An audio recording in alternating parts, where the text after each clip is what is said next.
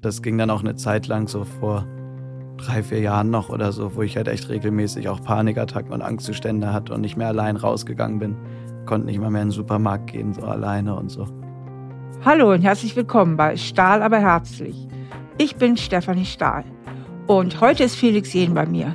Felix ist einer der erfolgreichsten DJs der Welt.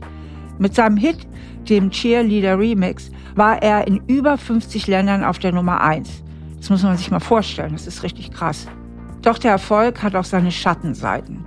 Felix hatte in der Vergangenheit Panikattacken und Angstzustände. Zwar hat er gelernt, mit seinen Ängsten umzugehen, dennoch plagt ihn bis heute und vor allem bei großen Auftritten Versagensangst. Und genau darüber spreche ich heute mit ihm. Ja, hallo Felix. Freut mich sehr, dass du heute zu mir ins Gespräch kommst, zu Stahl aber herzlich. Und ich steige immer sehr direkt ins Thema ein, indem ich mhm. äh, meine Gäste frage, über was würdest du gerne mit mir reden? Was ist dein Thema? Mein Thema, was ich mitgebracht habe, nämlich in der Vorbereitung, habe ich überlegt, es soll ja ein Thema sein, im Idealfall, wo ich mit zu kämpfen habe, wo irgendwie Ängste vorhanden sind. Und ich konnte zum Glück schon ziemlich viel auflösen in den letzten Jahren. Ich war ja auch ganz viel in Therapie und so weiter. Da habe ich überlegt, was ist denn da noch, was mich immer wieder begleitet? Und ich hatte letztens wieder einen Traum, dass ich auf der Bühne bin vor dem Auftritt und nichts funktioniert. Irgendwie, ich bin zu spät, ich muss nochmal aufs Klo, die Player sind irgendwie nicht angeschlossen, mein Stick ist nicht da, der Kopfhörer ist nicht da, irgendwie sind keine Leute da oder was auch immer. So öfter habe ich so Träume oder Ängste auch vor Shows, gehe ich immer erstmal davon aus, irgendwas wird schief gehen und habe das irgendwie so ein bisschen auf ja, Versagensängste fast schon zurückgeführt. So irgendwie die Angst davor, was mache ich? Du stehst da und nichts geht sozusagen. Und das dachte ich ist vielleicht ein ganz schönes Thema, wo wir darüber sprechen können. Ja, sehr gerne. Also zu deinem Traum, diese Träume sind ganz, ganz typisch für alle Bühnenmenschen, ne? für alle Schauspieler, Jongleure, Scharlatane, sonst wie was. Ne? ich hatte die auch schon, weil ich habe ja, ich halte ja viele Vorträge und so. Mhm. Hatte auch schon mal einen ultra krassen Traum, wo ich sämtlichen Text vergessen hatte. Erstmal sind die so echt, ich denke, das kennt jeder, der Bühne kennt und da performen muss. Aber davon abgesehen, du sagtest, du hast es aber nicht nur als Traum manchmal, sondern du kennst es tatsächlich auch vor Shows. Ja. Habe ich dich richtig ja. verstanden? Dass ich, wenn ich irgendwie beim Festival bin, ich hatte das ganz oft, mir fällt jetzt zum Beispiel Firefly Festival in Dover war das, glaube ich, in Amerika ein, war ich da auf Tour und gerade wenn ich halt außerhalb von Deutschland Tour in Amerika, wo da spiele ich dann auch normalerweise so zwei Touren im Jahr, aber es ist halt nicht ganz so Heimat wie Deutschland. Hier bin ich halt zu Hause, hier weiß ich, alle kennen mich und easy und das ist immer Heimspiel. Und dann war ich da bei so einem Festival in der Stadt, wo ich vorher noch nie gespielt habe. Und da war immer 30 Minuten Changeover zwischen den Acts. Und vor mir war es so brechend voll und dann gehen natürlich alle raus, weil eine halbe Stunde läuft äh, auf der Bühne keine Musik, holen sich zu trinken und so. Und dann war es fünf Minuten vorher, gucke ich so rein, stehen so zehn Leute da. Und ich so, oh Gott, oh Gott, was mache ich jetzt? Hier kommt keiner. Und dann geht bei mir die, gehen bei mir all die Gedanken los. Da war ich schon so, Ey, wir machen doch kein Intro. Das ist albern, wenn wir hier ein großes Intro machen für fünf Leute. Wie kommt das denn? Ich gehe einfach hoch, sag Hallo und drück Play und fang einfach an. Und dann so, so äh, irgendwie 30 Sekunden vorher gehe ich so raus, denk so, ich gehe jetzt hoch, war schon so hm, geknickt, auf einmal ganzes Ding voll. so, Tausende von Menschen, auf einmal sind die so last minute reingeschrieben. Ich so, äh, wir machen doch Intro, wir machen doch Intro. und ich merke das so, dass ich dann mein Tourmanager, ich hatte da einen britischen Tourmanager zu der Zeit, der hat immer gesagt, Felix, stop flapping. Der hat dann immer wie so ein Vogel, dass ich immer so rumflatter, so hyperventiliere, dann irgendwie mich so verrückt mache, so die Sorgen aufkommen und ich dann irgendwie alles hinterfrage und umschmeißen möchte und so. Halt aus der Angst, dass irgendwie keiner kommt oder es nicht cool wird oder ich es nicht packe. Und meistens hat sich halt, das ist halt das Lustige daran. Ich meine, Ängste sind ja immer irrational und existieren irgendwie nur in unserem Kopf. Also in meiner Wahrnehmung auf jeden Fall ist halt auch noch nie was schief gegangen. Irgendwie hat es dann immer geklappt. Am Ende waren doch die Leute da und es war ein cooler Abend. Aber so kurz davor, wenn die Aufregung ganz groß ist, dann ist natürlich ist immer Alarm. Und was würde das bedeuten? Du sagst es ja schön, Ängste sind eigentlich immer nur im Kopf. Was würde es denn in deinem Kopf bedeuten, wenn jetzt tatsächlich wenig gekommen wären? Wie darf man sich das jetzt vorstellen? Was wäre das in deiner Welt? Nehmen wir mal an, es wäre nicht gut gegangen. Es ist ja immer gut bei Ängsten. Man überlegt mhm. mal, was kann im schlimmsten Fall passieren. Wie würdest du das denn bewerten? Also was wäre dann? Ich muss das mal kurz sacken lassen. Ich merke, ich spüre gerade so in der Brust, das macht auf jeden Fall ganz viel mit mir. Also Aha. Also wir haben da einen guten Punkt erwischt. Das ist cool. Ich, ähm, naja, also jetzt so auf logischer Ebene, jetzt hier, wo ich so sitze und darüber nachdenken kann, weiß ich natürlich, es wird eigentlich nichts passieren. Also Logische ich würde halt trotzdem mhm. die Show spielen, dann sind da weniger Leute da, die haben dann trotzdem Spaß. Ich glaube, das geht mehr darum, so die Angst davor, oder der Druck, wenn ich jetzt das, ich, ich denke jetzt, während ich spreche schon, das ist gut, das ist gut hier mit dir. hier passiert was. Ich glaube, das ist so ein bisschen die, im Endeffekt die Angst, die ich mir gerade vorstelle, die da drunter liegt, ist halt zu scheitern, nicht erfolgreich zu sein, nicht gewollt zu sein in dem Sinne, dass die Leuten das egal ist, dass ich da extra hingereist bin nach Amerika, um meine Musik vorzuspielen und kommt keiner. Mhm. Und dass dann natürlich, wenn du ein Festival spielst und statt 10.000 Leute stehen da nur fünf oder zehn, ist natürlich so, ja, ist vorbei. Will dich keiner sehen.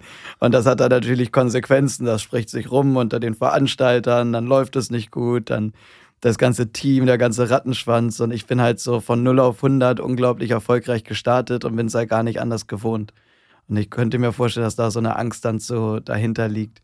So, yo, was ist, wenn wenn jetzt so Misserfolge dann reinkommen. Ich finde, da liegt wahnsinnig viel drin in dem, was du gesagt hast. Da sind ganz, ganz viele Aspekte. Das Erste, was mir aufgefallen ist, war deine Formulierung, nicht gewollt zu sein.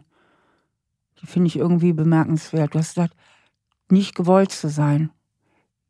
Schwingt da eigentlich noch eine tiefere Seite in dir an, wenn du den Satz mal so fühlst? Wenn du den mal so spürst, ist da vielleicht ein Thema, was noch tiefer ist? Das Ding ist, ich bin so 50-50 hin und her gerissen, weil ich bin mir den vielen Sachen schon bewusst, weil ich war ja so drei Jahre lang in Hypnosetherapie. Ich habe da, ja. da schon unglaublich viel so aber ich war entdeckt, nicht dabei. Was, du warst nicht dabei, ja. Ich überlege mal nur für mich jetzt gerade jetzt in der Gegenwart, trifft das noch zu, aber was da auf jeden Fall, glaube ich, mit drum ist, so ein Urwunsch ja nach gemocht und geliebt werden, auch einfach ja. aus der Kindheit heraus schon. Und das natürlich wenn man als Künstler auf der Bühne ist, dass man darüber im Zweifel auch teilweise kompensiert und die Liebe und die Anerkennung halt darüber dann erfährt. Und dass ich das dann auch teilweise oder erst lernen musste. Ich habe das in den vergangenen Jahren dann im Kopf vermischt, dass ich gemerkt habe, dass ich zum Beispiel durch das Dasein und große Auftritte auf der Bühne und irgendwie roten Teppich und all die Anerkennung gar nicht mehr empfänglich war für Liebe im Privaten, weil die Rezeptoren quasi, so beschreibe ich das, besetzt waren. Das ist so wie so ein, so ein Supplement. Das ist so, das befriedigt irgendwie die gleichen Reize, so, keine Ahnung, hormontechnisch, Brain, kann, ich bin da nicht so studiert jetzt biologisch, medizinisch, psychologisch, was das ist. Aber das bedient so die gleichen Dinger. Ich finde das bei Social Media auch manchmal ähnlich, das ist wie so Fake Love. Du denkst dann so, du hast das erstmal, aber am Ende gehe ich ja trotzdem allein ins Bett und hocke alleine in mein Hotelzimmer. Aber dadurch, dass ich davon so eingenommen war, konnte ich auch die ja tatsächliche zwischenmenschlichen Interaktionen lieber auf der Ebene nicht erfahren. Und dann, wenn das dann dazu kommt, dass in der Wahrnehmung so eine Anerkennung als Künstler, diese, wie ich die jetzt nenne, durch Fake Love, das stimmt natürlich, ist sehr reell. Das sind ja Menschen, die die Musik feiern, das ist total. Mittlerweile kann ich, liebe ich das so. Das ist total ein Riesenhaufen von Liebe, der da hin und her geht bei so einem Konzert. Das ist wunderschön. Aber in so Momenten, und das spreche ich jetzt aus ein paar Jahren, wo ich auch selbst noch nicht ganz so reflektiert und glücklich mit mir selbst war und so, besetzt das dann irgendwie so Dinger und ist dann quasi diese Fake-Love. Und deswegen kam ich jetzt gerade darauf, dass das im Zusammenhang stehen könnte, auch mit Kindheit und Urvertrauen in Liebe, Eltern, Familie, Nähe, was auch immer. Darf ich mal fragen, das frage ich immer gern, weil ich, ich mache ja immer die roten Fäden auch in die Kindheit. Kannst du uns da ein bisschen mit reinholen? Magst du ein bisschen teilen? Was war denn in deiner Kindheit?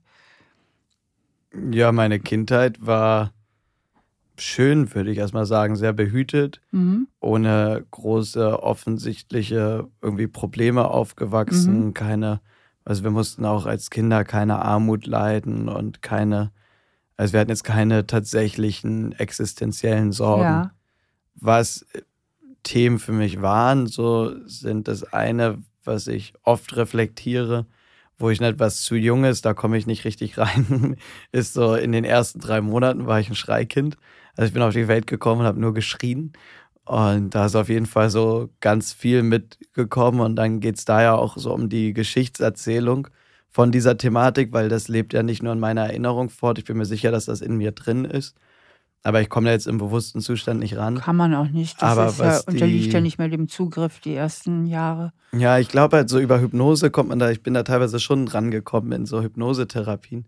Aber an die Erinnerung jetzt auch nicht. Aber was da dann so eine Geschichtserzählung war, die ich jetzt in dem Kontext sehe, ist, dass dann halt irgendwann nach drei Monaten haben die Ärzte mal meinen Eltern geraten, ja, müsst das Kind einfach mal eine Nacht durchschreien lassen. Oh je. Dann hört das auf. Oh. Und das erinnere ich jetzt natürlich nicht bewusst, aber ich kann mir schon vorstellen, dass davon was hängen geblieben ist. Natürlich durch die Geschichtserzählung, auch weil meine ganze Kindheit war ich immer der Schreihals, das Schreikind. Und dann war natürlich immer so mit so einem Joke, so, das war ja nicht böse gemeint, aber immer so, ja, da haben wir dich ja auch mal einfach schreien lassen. Mhm. Und das natürlich so als Kind fühlst du dich dann natürlich alleingelassen und nicht gewollt, nicht geliebt, wenn du halt nicht gewollt. einfach nicht gewollt hat, was gerade so, wenn du, wenn du einfach ja. da so rumschreist und keiner kommt. Und dann ist es aber ganz witzig, weil ich habe vor so zwei Jahren da mal mit meinen Eltern drüber gesprochen und die waren dann selbst irgendwie ein bisschen verletzt, weil ihnen das gar nicht bewusst war, dass das für mich so ein Thema war. Haben dann gesagt, so drei Monate lang, wir haben dich immer hochgenommen, wir saßen immer an deinem Bett, wir haben dich immer getröstet. Und das war halt nur eine Nacht auf Raten der, der mhm. Ärzte. Wo das so war. Aber diese eine Nacht, dieses Ding, wir haben dich schreien lassen, wurde halt so oft erzählt, dass es in meiner Realität, in meinem Kopf halt viel, viel größer war. Und das so ein bisschen dieses, dieses Kapitel, so war das für mich abgespeichert. False ich hatte da eine ganz andere Wahrnehmung von als meine Eltern selbst, einfach nur weil so ein kleiner Teil dieses Kapitels immer wieder erzählt wurde. Schreikinder, das ist ja ein bekanntes Phänomen. Übrigens werden 20 Prozent der Kinder mit dieser Problematik geboren. Und man weiß nicht so genau die Gründe dafür, das wird noch erforscht. Es steht zu vermuten an, dass vielleicht Stress in der Schwangerschaft mit ein Einflussfaktor ist. Auf keinen Fall ist es so, dass die Eltern von Schreikindern irgendwie unfähig werden oder inkompetent werden, ihre Kinder zu beruhigen. Also damit hat es gar nichts zu tun. Und deswegen ist es auch so wichtig, dass die betroffenen Eltern die Nerven behalten Schließlich bekommen sie von ihrem Kind immer wieder gespiegelt, du bist eine schlechte Mutter oder ein schlechter Vater, du kannst mich nicht beruhigen. Und das ist total frustrierend, nicht nur für die Kinder, die ständig schreien müssen, sondern eben auch für die Eltern. Deswegen ist es wichtig, als Eltern da vor allen Dingen die Ruhe zu behalten, wenn man ein Schreikind hat. Übrigens hilft es mehr, das Kind auf eine ganz bestimmte Art und Weise zu trösten und nicht ständig alle möglichen Versuche zu starten und immer die Form zu wechseln, weil das verunsichert die Kinder noch mehr. Am besten ist es also, die Kinder einfach zu halten, ihnen den Rücken zu streicheln und beruhigend mit ihnen zu reden.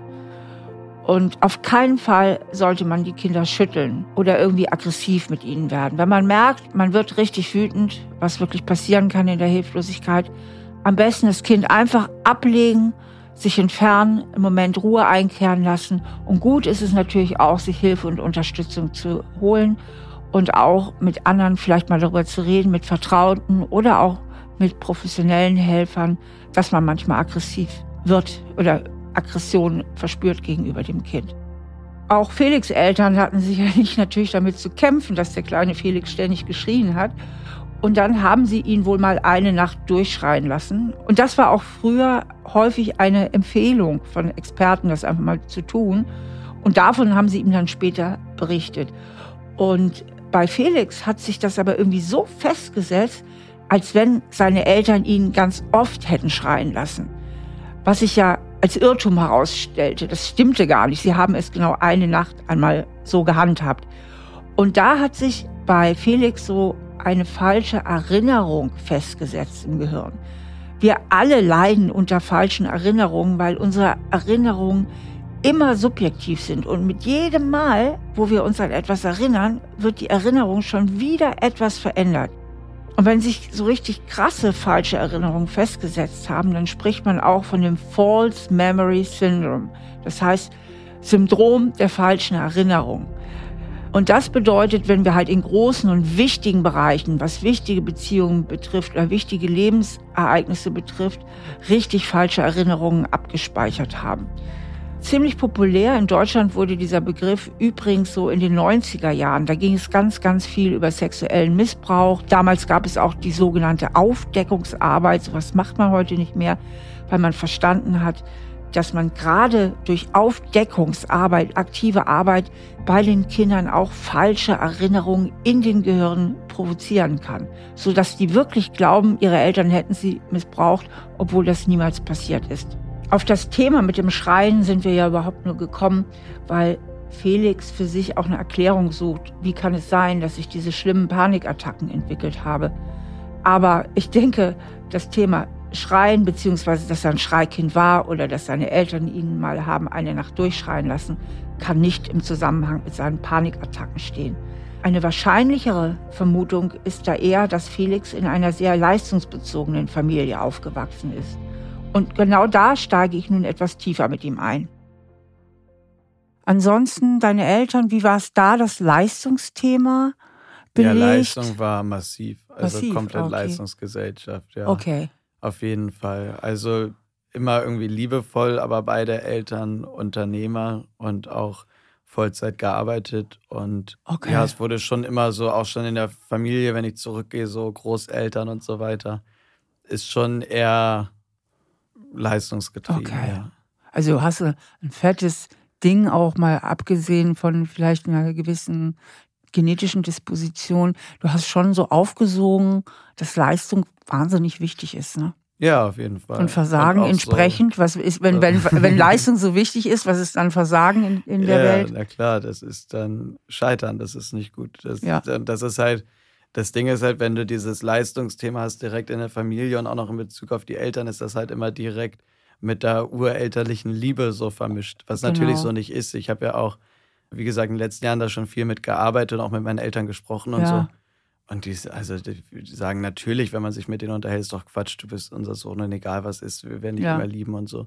Aber dennoch war es irgendwann so, als ich dann meine Schule fertig hatte und so und mein BWL-Studium wieder abgebrochen und gesagt habe, ich studiere jetzt Musik, war ich schon das schwarze Schaf der Familie. War schon so der Loser, der brotlose Kunst macht und so. Und den und, hast du es aber gezeigt, ne? den habe ich gezeigt. Ja, wenig später waren alle happy und stolz und sind Feuer und Flamme. ja, das kann ich aber auch gut verstehen. Und auch du. übrigens, also das, äh, wir, wir sprechen jetzt natürlich genau so ein paar Themen an, weil wir genau in diese Ängste und so rein wollen. Aber meine Eltern haben schon einen klasse Job gemacht und als Eltern auch, jetzt nicht nur beruflich. Und wir haben auch heute immer noch und hatten immer ein sehr enges Verhältnis und es ist alles wunderschön. Aber du hast ja was ganz Wichtiges angesprochen, ja. nämlich, und das ist sehr, sehr oft so, auch wenn es um, um Glaubenssätze geht, ne? also das, was wir letztlich für uns verinnerlichen, das hat ja oft überhaupt nichts mit den Intentionen der Eltern zu tun. Die wollten das ja gar nicht. Aber du hast dir natürlich, ja. wie jedes Kind, einen Reim gemacht auf ja, die Welt klar. da draußen. Ne? Ja, ich habe die beobachtet. Und so entstehen ja Glaubenssätze. Und, ja. Die entstehen ja nicht, weil die Eltern uns die vorflüstern, sondern meistens sind die ja das Ergebnis von dem, wie wir als Kinder die Welt interpretieren. Ja. So. Und da deine Eltern dir wahrscheinlich nicht jeden Abend beim zu Bett gehen erzählt haben, Felix ist kein Problem, wenn du scheiterst, wir leben dich trotzdem. Was übrigens auch blöde gewesen wäre, weil dann hättest du immer gedacht, die erwarten wohl, dass ich scheitere. ähm, ich sage ja, als Eltern kann man es eh nicht richtig machen.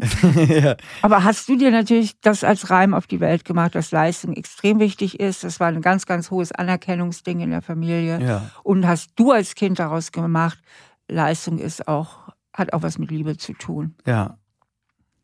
Aber mal ganz konkret, wenn du mal eine schlechte Note nach Hause gebracht hast, wie war es dann? Oder hattest du nie schlechte Noten? Ich hatte so gut wie nie schlechte Noten. Also du hast die Message aber echt verstanden. Daheim, es ist ne? mir aber auch leicht gefallen, muss ja. ich auch dazu sagen. Ja. Also ich hatte jetzt nie große Probleme in der Schule, wenn ich irgendwie zehn Minuten oder so mal am Nachmittag noch gelernt habe und meine Hausaufgaben gemacht habe, lief alles easy. Okay, Felix, und jetzt kommt nämlich noch ein zweites Thema rein. Ich war ja eingestiegen eben, wo du so ein bisschen erzählt hast und dann war das erste Wort, was mir so aufgefallen war, wenn mich keiner will oder wenn ich nicht angenommen werde. Darauf sind wir jetzt auch nochmal in deine Kindheit gegangen. Und ein zweites Thema, das habe ich aber auch rausgehört, weil du sagtest, ich, es ist ja nie passiert, ich hatte immer Erfolg. Und genauso in der Schule. Ich höre raus, ist dir eigentlich zugeflogen. Mhm. Du warst erfolgreich, immer erfolgreich. Du kommst auch aus einer erfolgreichen Familie. Ich sage jetzt mal so, ich vermute, du hast wenig Nehmerqualitäten entwickelt. Kennst du das Wort Nehmerqualitäten aus dem Boxsport? Mm, nee. Also Nehmerqualitäten ist, das sagt man im Boxsport, gut einstecken, ja. dass man gut einstecken kann. reingehauen kriegen. so. ja, und das passiert ja allen erfolgsverwöhnten Leuten und auch, auch gerade die auch mit einer behüteten Kindheit, die können gar nicht so gut mit Misserfolg umgehen, weil sie wenig Training darin haben. Mhm. Weißt du, was ich meine? Ja, klar, ergibt Sinn. Bringt das was in dir irgendwie zum Klingen, wenn ich das so sage? Nee.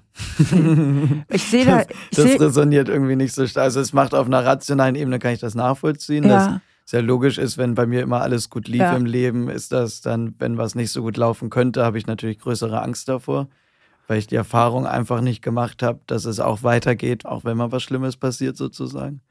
Ja, ich, ähm, ich habe so ein Bild bei dir im Kopf, dass wenn du einen Misserfolg hast, dass du da irgendwie direkt so das Gefühl hast, dann vorm Abgrund zu stehen, ja? So, das, das hat ja was ganz Dramatisches bei dir auch, ne? Dieser Misserfolg. Also wie wenn du dann so direkt so sich schnell ein Abgrund auch in dir auftut. Mhm. Oder habe ich das ja. falsch verstanden? Ich bin mir gerade unsicher. Ich muss noch, ich versuche gerade das nachzufühlen weil ich gerade tatsächlich überlege, was es überhaupt für Misserfolgssituationen in meinem Leben gab, worauf okay. ich das beziehen könnte. Nee, nur bei der Vorstellung weil, von Misserfolg. Ja, nur bei der Vorstellung davon, genau. ja, aber es wäre jetzt natürlich einfacher für mich gewesen, wenn ich sagen könnte, oh, ich habe das da und da schon mal erlebt genau. und so und so habe ich mich gefühlt. Dann könnte ich das jetzt besser nachvollziehen. Aber, ja, aber allein schon, dass mir da jetzt nichts Konkretes einfällt, heißt ja wahrscheinlich, dass es nur bei der Vorstellung bleibt.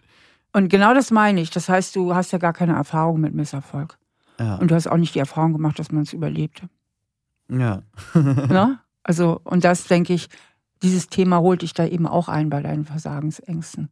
Mhm. Weißt du, du, du hattest ja immer Erfolg und du hast jetzt nicht die Erfahrung, ach Gott, ist mir ja schon ein paar Mal passiert, ja und das tut ein bisschen weh, dann steht man auf und geht wieder weiter. Mhm. Und diese Erfahrung fehlt dir ja für dein Selbstvertrauen, auch einen Misserfolg gut handeln zu können. Mhm. Weil die bräuchte. Wobei ich mittlerweile glaube, ich würde auf jeden Fall jetzt behaupten, dass ich schon das Selbstvertrauen habe, dass ich auch einen Misserfolg handeln könnte mittlerweile mhm. auf jeden Fall. Einfach dadurch, dass ich so viel in mir drin aufgeräumt ja. habe, in mir gearbeitet habe, viel meditiere, mich viel beschäftigt habe, auch so philosophisch ja. mit Leben allgemein und den Höhen und Tiefen und so. Also wenn ich jetzt so kleinere Krisen habe oder mal so ein bisschen emotional schief liege, quer bin im Leben, in Beziehung, Arbeit, was auch immer es im Großen und Ganzen läuft ja mein Leben wunderbar, aber es gibt natürlich auch immer mal wieder kleinere Niederschläge oder so. Und es gibt auch bei mir Tage, wo ich immer noch mal wieder ängstlich bin oder traurig und irgendwie mhm. den ganzen Tag heul oder so. Aber das macht mir irgendwie nichts mehr aus, sondern ich bin dabei dann auch glücklich und akzeptiere das, dass das ein Teil davon ist. Woher ähm, kommt denn das ängstlich und heulen? Du sagtest, du hättest viele Therapien gemacht. Darf ich mal verstehen, wo da so die lebensgeschichtlichen Zusammenhänge sind? Also ich glaube, eine der großen Themen war tatsächlich so die Liebe und das Empfangen von Liebe und die Verschlossenheit dazu. Das kam bei mir, glaube ich, früh geprägt, dadurch, dass ich mir mit meiner Sexualität lange nicht klar war und ich dann mich als bisexuell irgendwann geoutet habe gegenüber meiner Familie und ein paar Jahre später auch gegenüber der Öffentlichkeit. Und mittlerweile alles easy und ich bin jetzt seit bei Jahr mit meinem Freund zusammen in einer glücklichen Beziehung und alles wunderbar. Aber das war so ein großes Thema natürlich für mich, gerade als Kind und Jugendlicher. Anfangs, wo ich das Gefühl hatte, ich bin nicht okay, wie ich bin und mich verstellt habe und verschlossen habe und da ein Geheimnis draus gemacht habe und demnach auch mich emotional verschlossen habe natürlich. Und das dann noch potenziert wurde im Endeffekt, wie viel extremer wurde durch den öffentlichen Erfolg und den Druck und all die ganzen Impulse, die auf mich zugeflogen sind, die ich gar nicht mehr richtig wechseln konnte und ähm, gar nicht mehr wahrnehmen konnte. Und irgendwann als Folge dessen habe ich mich halt verschlossen, dass ich richtig so herzversteinert mäßig und teilweise auch so Bilder von mir wie so ein Einzelhaft, dass ich mich quasi so eingemauert habe in so einen emotionalen Käfig und da nicht mehr so rausgegangen bin. Und das ging dann auch eine Zeit lang so vor drei, vier Jahren noch oder so, wo ich halt echt regelmäßig auch Panikattacken und Angstzustände hatte und nicht mehr allein rausgegangen bin. Konnte nicht mal mehr in den Supermarkt gehen, so alleine und so. Weil ich mich das da halt so reingesteigert habe und immer weiter verschlossen habe. Und je mehr ich mich isoliert habe, umso schlimmer wurde es natürlich. natürlich. Panikattacken. Das ist ja ein Begriff, der irgendwie häufig auftaucht. Und man hört immer wieder, dass Menschen unter Panikattacken leiden. Aber was verstehen wir eigentlich unter einer Panikattacke? Panikattacken kommen oft irgendwie scheinbar für die Betroffenen aus heiterem Himmel. Und es ist wirklich Panik, also eine ganz, ganz große Angst, die sie erleiden. Und häufig ist das auch die Entstehungsgeschichte von Panikattacken. Das heißt, die Betroffenen erleben mal irgendwas, wo sie ein bisschen so die Kontrolle verlieren, so ein bisschen Angst oder sogar Panik aufkommt, ja, dass sie vielleicht hyperventilieren, also ganz doll nach Luft schnappen. Und dann macht ihnen dieser Kontrollverlust richtig Angst. Das ist dann wie so ein Schock. Und immer wieder, wenn sie in ähnliche Situationen kommen, erinnert sich jetzt das Körpergedächtnis an diese Angst und diese Angst entsteht wieder, die Panik entsteht wieder. Das heißt, im Grunde genommen haben die Betroffenen immer Angst davor, die Kontrolle zu verlieren. Darum geht es bei einer Panikattacke. Und zwar so sehr die Kontrolle zu verlieren, dass man vielleicht sogar tot umfällt oder überhaupt umfällt. Also dass man einfach sich gar nicht mehr zu helfen weiß. Und bei der Panik wird halt ganz, ganz viel Stresshormon, also Adrenalin, ausgeschüttet. Und das gibt halt sehr, sehr viele körperliche Symptome. Und deswegen ist eine Panikattacke in dem Sinne auch kein Gefühl, sondern ein körperlicher Zustand, bei dem das Herz rast, bei dem sich die Gedanken überschlagen, bei dem man zittert, Schweißausbrüche und so weiter und so fort. Also ganz große Angstsymptome. Und der ganze Körper sagt einen in diesem Moment, du bist in ganz, ganz schlimmer Gefahr, du bist sogar in Lebensgefahr. Und sich davon rein mit seinen Gedanken in dem Moment zu distanzieren, das ist schier unmöglich. Panikattacken kann man eigentlich nur gut verhindern, indem man verhindert, dass sie überhaupt auftauchen. Wie sind nun die Panikattacken bei Felix entstanden? Also erstmal kann man sich das jetzt ziemlich leicht vorstellen. Jetzt stellt man sich mal vor, man ist mal 19 Jahre alt oder 20 Jahre alt und chattet schon um die ganze Welt und wird als der größte DJ ever gefeiert, ja roter Teppich, hier Flugzeug, da wieder roter Teppich, Interviews und, und, und. In 50 Ländern auf der Nummer eins. Also ich glaube, den allermeisten Menschen würde das irgendwie auch ganz schön Angst und Druck bereiten. Das ist erstmal quasi normal, dass Felix in dieser Situation auch irgendwo mit Ängsten und Versagensängsten zu kämpfen hat. Hinzu kommt aber bei ihm auch noch, dass er Teile seiner Authentizität unterdrückt hat. Also dass er nicht so ganz dazu gestanden hat, wer er ist und was er fühlt. Und das ist natürlich auch dem Umstand geschuldet, dass er noch so jung war. Das heißt, wo der große Erfolg kam, war er ja mit seiner Identitätsentwicklung noch gar nicht richtig fertig.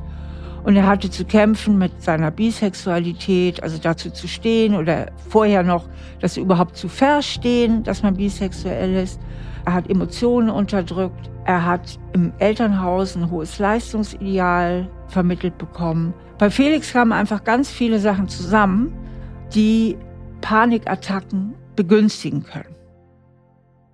Ja, da sind vielleicht ein paar Sachen auf einmal zu viel getriggert worden. Und ich musste auch erstmal das Handwerk lernen, damit umzugehen, was ich halt durch sowohl Therapie als auch Meditation gelernt habe. Und jetzt, wenn so ein Gefühl hochkommt, kann ich halt in mich reingehen, mit dem Gefühl sein, das annehmen, willkommen heißen, nachvollziehen, wo es herkommt und im besten Fall dann transformieren. Bevor wir jetzt nochmal auf dein Thema vom Anfang mit der Versagensangst eingehen, würde ich gerne nochmal einen kleinen Loop machen. Mhm. Ich muss es auch zugeben, einfach aus persönlicher Neugierde. Mhm. Frage ich jetzt die folgende Frage, gar nicht so aus therapeutischem Interesse oder auch beides ist eine Mischung aus beidem. Mhm. Was macht denn das so mit dem Ego, dieser Erfolg? Da muss man ja also wenn ich mich in deine Situation, ich glaube, ich hätte den Boden unter den Füßen verloren. Gutes also ich jetzt. Ne? Also, Thema. also Ego ist ein ganz großes Thema, weil ich das Ego gar nicht so groß werden lassen möchte. Das ist für mich eigentlich das Wichtigste. Also bei mir ist eher das Gegenteil. Ich war nie so arrogant abgehoben, sondern eher das Gegenteil. Das, der Erfolg und das Ganze, die Anerkennung von außen hat mich eher kleiner gemacht und zurückschrecken lassen weil damit einhergehend natürlich eine Erwartung kommt, wenn du immer so der idealisierte Superstar bist, der alles kann, alles weiß, alle lieben, dann macht das natürlich auch im Privaten und überall übt das erstmal einen Druck aus. Ja. Dass du halt immer toll sein musst. Genau. Das sagen alle, finde ich immer toll. Ich bin so, jo, ich bin auch nur ein Mensch, so, ich bin wie du, so, ich bin nicht immer toll. so. Also es hat mich gar nicht so zum Abheben gebracht, sondern eher ein bisschen, Verstehe. bisschen gestutzt, äh, ein Stück weit. Verstehe. Und dann habe ich halt mit dem Ego auch viel, viel gearbeitet. Die letzten Jahre ich war auch zwei Wochen im buddhistischen Kloster und war dann davon geprägt, auf so dem Buddhismusfilm mit drei Stunden Meditation am Tag und so. Bin eigentlich eine Zeit lang da reingegangen, das Ego so weit es geht aufzulösen. Also überhaupt mal die ganzen Glaubenssätze, Wertungen, Meinungen und so alles wegzunehmen und in eine beobachtende Rolle zu gehen und die Welt einfach nur noch wahrzunehmen, wie sie ist und einfach dankbar im Einklang mit Menschen, Naturen und Tieren auf diesem Planeten zu sein und einfach das Geschenk Leben zu genießen. Mhm. Und das ist natürlich aber schwer in Einklang zu bringen mit meiner Arbeit, die ich mache, weil da wird das Ego halt permanent gefüttert und von allen Seiten prasselt irgendwas auf mich ein.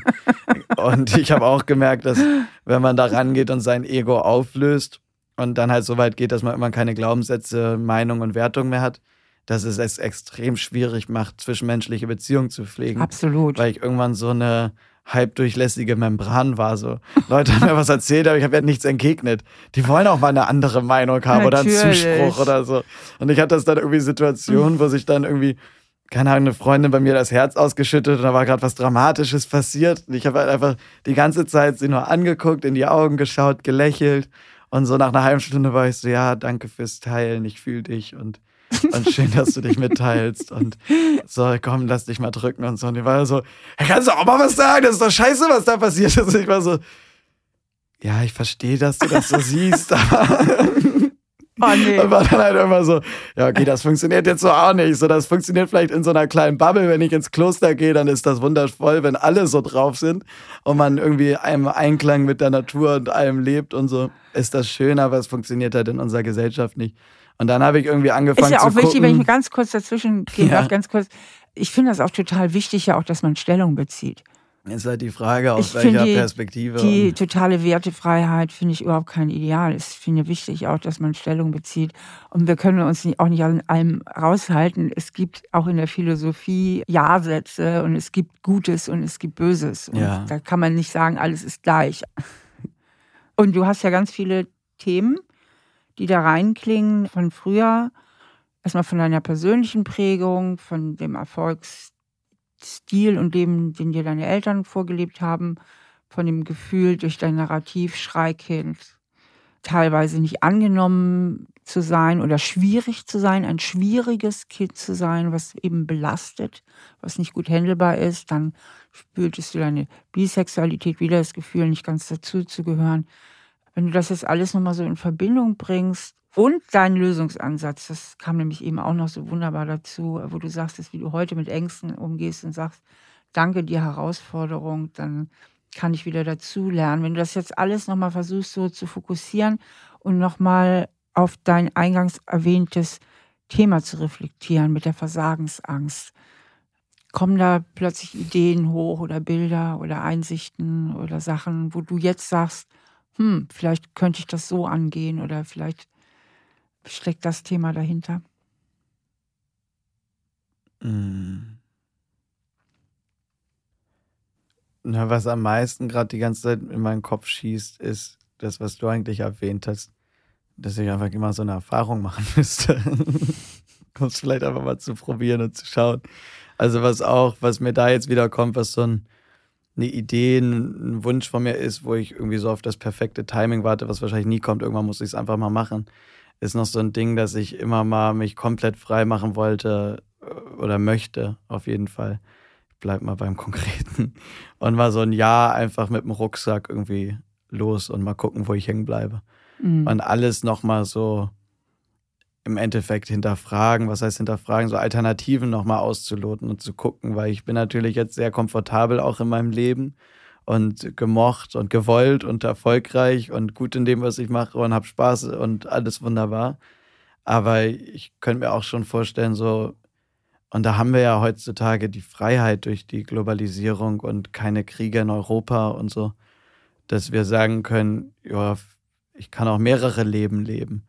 Und ich spüre halt irgendwie auch in mir drin, dass da noch andere Sachen rauskommen wollen. Und vielleicht wäre das auch so ein Ding zu sagen, dieses, komplette, ich bin jetzt erfolgreicher Star-Künstler und mache noch dies und das von hier und da.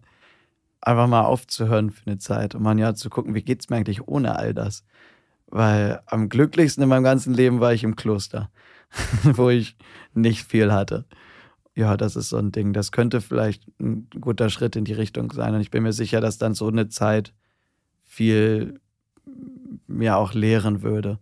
Und ich kann mir auch gut vorstellen, dass ich nach dem Jahr sage, ey, weißt du was, unabhängig von Leistungsdruck und Gesellschaft und all den ganzen Kram, macht mir das einfach Spaß und das ist meine Leidenschaft und das kommt aus mir raus und deswegen mache ich es weiter. Okay. Weil dieses Ganze, was dann mitschwingt, was wir jetzt viel besprochen ja. haben, was dann auch oft irgendwie negative Seiten getriggert hat, ist ja nur eine Folge dessen. Irgendwann habe ich ja mal angefangen, weil ich Bock hatte, DJ zu sein, weil ich auflegen wollte, weil ich bei Partys die Musik spielen möchte. Das ganze roter Teppich und Erfolg und Druck und Industrie und Unternehmer und Reisen ist ja alles nur eine Folge dessen. Noch eine andere Frage. Ich, ich denke, die viel mit diesen Bühnenängsten zusammenhängen kann, denn Angst ist ja immer ein gefühlter Kontrollverlust. Also Angst hat immer was damit zu tun, dass ich in einer Situation bin, wo ich das Gefühl habe, ich habe nicht alles im Griff. Mhm. Und du hast es ja wirklich nicht im Griff, wie viele Leute da jetzt kommen und so. Ne? Du kannst nur dein Bestes mhm. geben. Und deswegen möchte ich mal fragen, bei mir kommt so der Gedanke, das haben ja viele Menschen und viele berühmte Menschen haben das vor allem, so dieses Gefühl, ich werde vielleicht überschätzt. Mhm. Also wie stark spürst du, ist der Felix, den du fühlst als Musiker, als Künstler, als Kompetenzkönner, deckungsgleich mit dem, wie du von der Außenwelt mit dem ganzen Erfolg, mit den ganzen Preisen, mit allem drum und dran wahrgenommen wird, spürst du da irgendeine so Diskrepanz und sagst, ach nee, ihr überschätzt mich vielleicht. Ja, ja, ich, ich glaube schon ein Stück weit. Mir fallen dazu gleich mehrere Sachen. Ich fange mal mit dem ersten an, was, glaube ich, die wesentliche Antwort ist auf das, was du gerade fragst, ist so, was mich immer begleitet hat, ist, dass ich ja mit 19, 20 einfach angefangen habe, irgendwie so die Beats am Laptop zusammenzubasteln.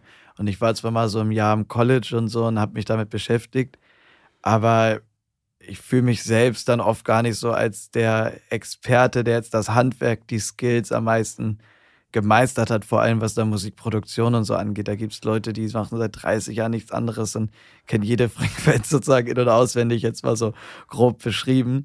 Und ich habe halt irgendwie am Laptop im Schlafzimmer so zwei Hits zusammengebastelt, wusste irgendwie gar nicht so richtig, was ich eigentlich mache. War so total naiv, aber deswegen waren auch, glaube ich, die ersten mit die erfolgreichsten und die schönsten so, weil ich da noch gar nicht technisch war. Ich habe noch gar nicht irgendwelche Formeln befolgt oder Muster oder was man so dann alles lernt und kann, sondern ich habe einfach so naiv drauf losproduziert und habe damit wohl emotional einfach so einen Nerv getroffen. Und dadurch, dass die Songs dann aber irgendwie auf 55 und auf 36 Ländern auf Nummer 1 in den Charts waren, war ich auch einmal so das Wunderkind und alle waren so, oh, der krasse Hitproduzent. Ich wurde bei irgendwelchen Aftershow-Partys gefragt, ja, erklär doch mal, also mit den Vocal Mix, wie hast du das gemacht? Der klingt ja wirklich unüblich und so. Und ich war so, ey, kann ich dir sagen, ich habe die Wet A Cappella genommen, also Effekte drauf, 20 BPM schneller gemacht, total unüblich und noch einen Reverb drüber gepackt und fertig. Und deswegen klingt er so unüblich. und es war halt eigentlich so aus, ja, so wie Not macht erfinderisch, aus Unwissenheit geboren, einfach gemacht und dadurch irgendwie so eine Magie kreiert. Und den glaube ich schon, dass ich auch so ein Stück weit dann immer hinterhergerannt bin, beziehungsweise dann schnell so das Ding hatte, wenn ich ins Studio gehe, auch für Writing Sessions und so, gerade am Anfang war ich da sehr nervös, weil ich immer dachte, die erwarten jetzt, da kommt das Genie Mastermind, weil sie so, ja, wir gehen mit dem Jungen ins Studio, der gerade Nummer 1 in 55 Ländern ist das ist ja bestimmt hier der neue Mozart so ungefähr. und das ist auf jeden Fall ein Thema. Ich kann dir das so gut nachfühlen. Ich kann mich da so gut reinversetzen, was du das so erzählst. Und dann ist natürlich echt der Druck und Stress und Erwartungsdruck, und das hast du ja auch mehrfach mhm. formuliert, dass man manchmal denkt, ich hatte das als junge Therapeutin ständig. Ich hatte immer das Gefühl, ich hatte immer einen Satz im Kopf, gehe woanders hin, ich kann ja auch nicht helfen. Habe ich immer gedacht, gehe woanders hin, ich kann ja auch nicht helfen. Also ich hatte oft das Gefühl, der Schuh ist zu groß. Mhm. Und dadurch entsteht wahnsinnig viel Druck. Und jetzt erst habe ich das Gefühl, ich bin ihm wirklich gewachsen, was ich tue. Es hat lange gedauert, weil es auch ein sehr anspruchsvolles Ding ist. Und bei dir das ist super anspruchsvoll, was du machst. Du bist krass schnell gewachsen. Da ist ja der Druck noch mit 100 kannst du den ja multiplizieren. Mhm. Und dass da natürlich Versagensangst entsteht, ist logisch. nachvollziehbar. Ist ja jetzt auch nicht so dramatisch. Also es ist ja alles noch voll im gesunden Bereich bei dir. Das ist ja nicht so, dass du jetzt wirklich deswegen verkackst oder noch schlimmer die Situation vermeiden würdest. Mhm. Du bist ja auf der Bühne. Und ich denke, oder wie siehst du das? Je mehr Erfahrung du sammelst und je mehr du da reinwächst, Meinst du nicht, dass die Ängste dann auch weniger werden oder schon weniger ja, geworden sind? Auf jeden Fall. Die Ängste sind schon viel, viel, viel, viel, ja, viel, viel weniger genau. geworden. Ich habe ja auch keine Angstzustände mehr und so. Das genau. ist ja genau. alles schon weg. Genau, weil du immer mehr auch reinwächst. Ne? Genau, also du füllst ich, das immer mehr aus. Genau, also, ich fülle es immer mehr aus und ich bin ja immer gelassener. Was mir ja. gerade noch kam, weil du sagtest, der Kontrollverlust ja. auch. Dass ich auch vor so ein paar Jahren noch, da habe ich auch schon gelernt, loszulassen ein extremer Perfektionist war von ja. jedem Detail. Also ich bin dann in die Musikvideoschnitte reingegangen, habe jede Sekunde nochmal auf Zeitlupe abspielen lassen, geguckt, wie sieht das aus und wie wirkt das und Details und Social Media, dann hier noch ein Filter und dies und das und mittlerweile habe ich da schon viel loslassen können und das wiederum, das schließt sich so ein bisschen der Kreis, weil das hängt da auch noch zusammen und das habe ich so noch von dem Thema Sexualität und das habe ich schon von vielen Freunden gehört, auch die schwul sind oder lesbisch oder was auch immer, dass immer so, ein, so eine Enttarnung, Entlarvungsangst damit genau. Schwimmt. Und deswegen ich dann ja auch teilweise Sachen perfektionierter bzw. kontrollierter, weil ich halt aufgepasst habe, je nachdem, was ich sage, wie ich mich bewege, wie ich sage. Genau. Dass es zum Beispiel nicht zu feminin wirkt, weil dann könnten ja Leute denken, dass ich bi oder schwul bin oder so. Und dann habe ich Sachen natürlich so ein bisschen zensiert und kontrolliert. Das dann kombiniert mit dem, was du eben hattest, so reingestolpert, fühle ich das überhaupt aus, dass ich dann eh die Unsicherheit und diesen Kontrollzwang eigentlich hatte, weil ich ängstlich war, dass was auffliegt. Und genau. dann natürlich in, ich in so Situationen geworfen werde, in denen ich einfach keine Kontrolle habe. Richtig. Und das dann natürlich so alles dann zusammenkommt. Im Rampenlicht, ne? Ja ne, im Rampenlicht. Das heißt, also maximal auch das Beschämungspotenzial ist maximal groß. Und Schamgefühle ist ja genau eines der entsetzlichsten Gefühle, die wir unbedingt vermeiden wollen. Also uns zu schämen, uns zu blamieren, uns bloßzustellen. Und wenn du dann immer auch das Gefühl hast, ja so ein bisschen wie so eine Doppelrolle zu spielen oder nicht immer ganz der zu sein, der du eigentlich wirklich bist. Und du bringst die jetzt ja richtig zusammen. Du wirst ja immer mehr du selbst und immer authentischer. Hast ja schon eine riesig lange Reise dahinter dir. Mhm. Desto mehr wirst du natürlich auch das Gefühl haben, ja, ich darf auch im Licht stehen, weil ich habe ja nichts, ich muss keine, habe nichts mehr zu verstecken. Also das Gefühl, ja. was verstecken zu müssen oder dass man auffliegen könnte, dass du nicht gut genug bist, das wird ja einfach immer, immer weniger. Je authentischer du wirst, je mehr du zu dir selber stehst. Und das hast du ja in diesem Gespräch auch großartig gezeigt, wie ja. weit du da schon bist und wie viel du zu dir stehst und was du alles hier mit uns teilst, obwohl du in der Öffentlichkeit stehst. Und je mehr du insgesamt dann eben auch durch die viele Erfahrung das Gefühl hast, auch jobmäßig dem wirklich immer mehr auch wirklich gewachsen mhm. zu sein. Ne, was anfangs ein bisschen wie so ein Zufallsprodukt war, in das du reingestolpert bist, mhm. sondern immer mehr das Gefühl hast, ja, es liegt auch immer mehr wirklich in meiner Kontrolle. Ne, ich habe jetzt nicht zufällig ein bisschen hier und da am Mischpult gedrückt mhm. und da ist was super rausgekommen, sondern ich verstehe auch wirklich innerlich immer mehr, immer mehr, immer mehr und bin immer mehr der, der ich bin und gehöre auch wirklich in diese Welt. Und mir gebührt mhm. das mir steht das auch zu, so bekannt zu sein, ja. Plus das, das Glückchen. würde ich jetzt noch nicht aussprechen, Glück aber ja, da komme ich vielleicht hin. Ja, ja, ja, aber, aber das ist es ja im letzten. Doch, ne? Wenn ich, wenn ja. ich darüber reflektiere, klar, ich, ich ja. schon, ja, ich tue da auch nach wie vor extrem viel für und, und mache das einfach. Ja. Aber ja, dieses Ding, ich weiß nicht, ob ich das je ganz annehmen kann. Ich möchte das vielleicht auch gar nicht annehmen, weil ich mich gar nicht so sehen möchte. Ich glaube, das wäre ich weiß gar nicht, ob das gesund wäre, mich selbst so als Star zu sehen, als prominente Figur. Ich glaube, das könnte auch komisch sein, dann im privaten Zuhause. so, da, da bleibe ich lieber einfach ich, so wie ich schon immer war und bin. Felix ist ja sehr reflektiert und hat auch wirklich schon viel unternommen, also auch psychologisches unternommen um an seinen Ängsten zu arbeiten. Trotzdem bleibt diese Versagensangst irgendwie gewissermaßen hartnäckig bestehen. Und wenn sich manche Symptome sehr hartnäckig halten, das gilt übrigens für alle psychischen Symptome, dann verfolgen sie in der Regel auch einen verdeckten positiven Nutzen für den oder die Betreffenden. Also wenn ich sage, es gilt für alle psychischen Symptome, dann meine ich die Symptome, die psychisch psychisch sind und nicht die aufgrund einer Gehirnerkrankungen, wie zum Beispiel bei der Schizophrenie oder so, zustande kommen. So, aber psychisch psychisch in dem Sinne ist die Versagensangst bei Felix und er hält daran fest. Also ist die Frage, was kann ihm das bringen? Ganz wichtig. Und deswegen werde ich ihm im Folgenden genau diese Frage stellen. Welchen Nutzen könnte es haben, an deiner Angst festzuhalten? Außerdem werde ich mit Felix eine kleine Übung machen, die man generell bei Versagensängsten anwenden kann. Also auch Versagensängsten, die jetzt völlig andere Inhalte haben als die bei Felix. Welchen Nutzen könnte es denn haben? Welchen psychologischen Nutzen könnte es haben, an der Versagensangst festzuhalten? An der Versagensangst festzuhalten? Ja. Wir machen ja nichts, ohne auch was davon zu haben. Vielleicht. Ne, das könnte, also wenn es einen Nutzen hat, dann hat es den, dass ich dadurch natürlich achtsam bin, dass ich wach bin, dass ich, sagen wir mal, tüchtig bin, gut arbeite, dass ich Sachen verfolge. Also ich schicke nichts ja. einfach ab, bevor ich es nicht fünfmal gehört habe und ich lasse auch nichts einfach durchgehen. Und das meiste läuft nochmal über meinen Tisch und ich schaue nochmal rüber und gucke und es ist ein ähm, Riesenantreiber, ne? Und das ist ein Riesenantreiber genau. natürlich, weil ich diesen perfektionistischen Antrieb im Endeffekt, auch wenn ich den bei kleinen Details und bei unnötigen Sachen versuche loszulassen, ja. aber bei vielen wesentlichen Sachen, die so mich und mein Projekt angehen, ja, bin ich da immer sehr, sehr hinterher und sehr gewissenhaft und immer. Genau, und das ist nämlich deine noch mal Kontrolle. Eine extra Stunde und bleib ja. die ganze Nacht wach. Hauptsache irgendwie alles passt. Die Angst motiviert dich zu kontrollieren, ne? weil die Kontrolle ist immer die Antwort auf Angst. Das andere wäre Vertrauen. Ne? Mhm. Entweder hast du Kontrolle oder Vertrauen. Und die Angst treibt dich an, die Kontrolle aufrechtzuerhalten und damit eben auch auf diesem hohen Niveau zu bleiben. Ja. Und dann wäre halt die Frage, ob du vielleicht Kontrolle und Vertrauen, also ob du das Vertrauen noch ein bisschen mehr ins Boot kriegen könntest für dich mhm. persönlich?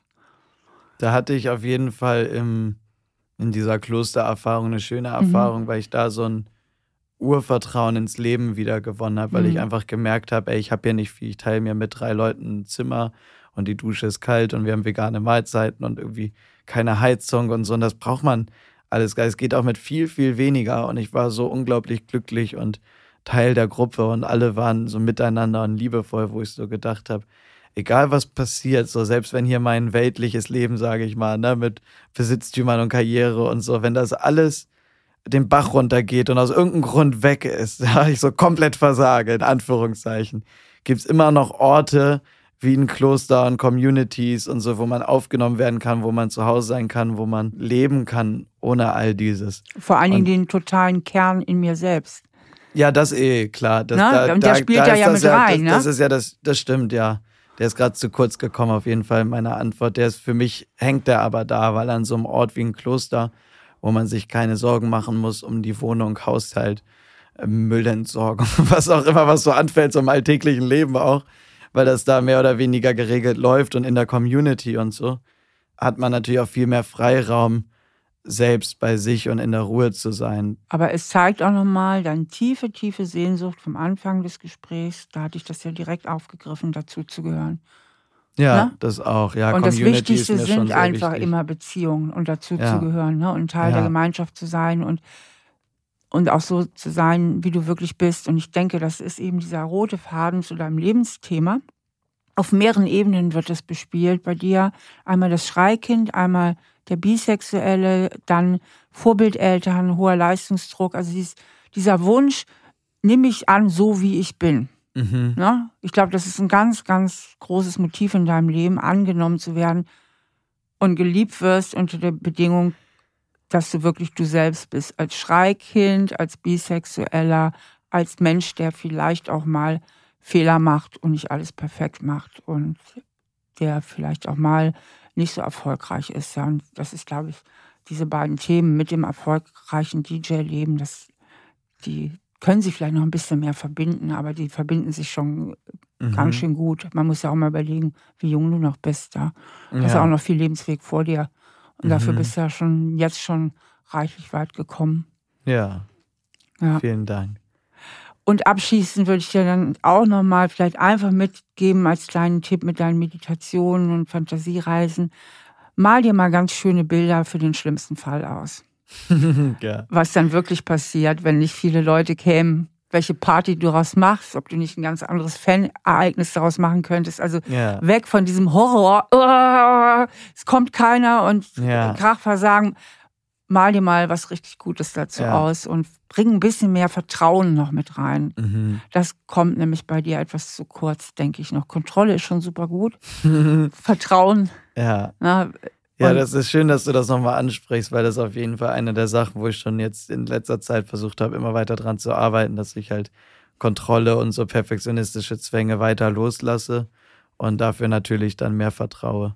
Genau. Und ja, nicht mehr so viel drüber schauen so. Und Vertrauen bedeutet auch immer Selbstvertrauen. Im letzten ist jedes Vertrauen, auch das Vertrauen in sich selbst, nämlich auch das Vertrauen, dass man es überlebt, wenn man scheitert. Mhm. Wenn man das Vertrauen in sich hat, es überleben zu scheitern, dann kann man eigentlich fast alles wagen. Das ist ein sehr schöner Schluss, würde ich sagen. Das passt irgendwie alles perfekt zusammen für mich gerade. So, ja. Das nehme ich gerne mit. ja, sehr gerne. Dann danke für das schöne Gespräch. Ja, danke dir auch. Ja, das war ein sehr schönes Gespräch mit Felix. Ich finde es auch wirklich toll, dass er so offen war. Ich meine, alle Menschen, die hierher kommen, sind sehr offen. Aber für jemand, der so prominent ist wie Felix, bedeutet diese Offenheit nochmal was anderes. Das erfordert einfach mal noch ein bisschen mehr Mut, da über seine Themen so in der Öffentlichkeit zu sprechen.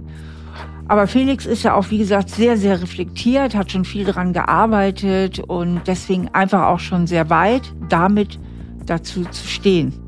Und Felix hat auch einen eigenen Podcast, der heißt Breathe, also wie atmen. Und so heißt auch sein neues Album. Also, wenn ihr Bock habt, mal in seinen Podcast reinzuhören, schaut mal nach. Bei Breathe gibt es bei allen Podcast-Anbietern. Und wenn ihr schon im Internet seid, dann geht mal auf Instagram. Ihr könnt mir da gerne folgen. Da gebe ich viele kleine psychologische Anregungen und Tipps. So, das war die letzte Folge der ersten Staffel.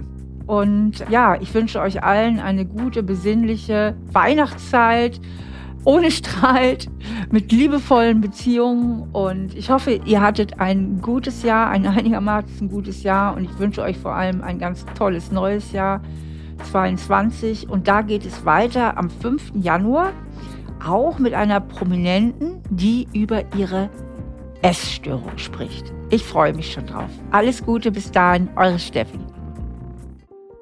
Stahl aber herzlich, der Psychotherapie-Podcast mit Stefanie Stahl.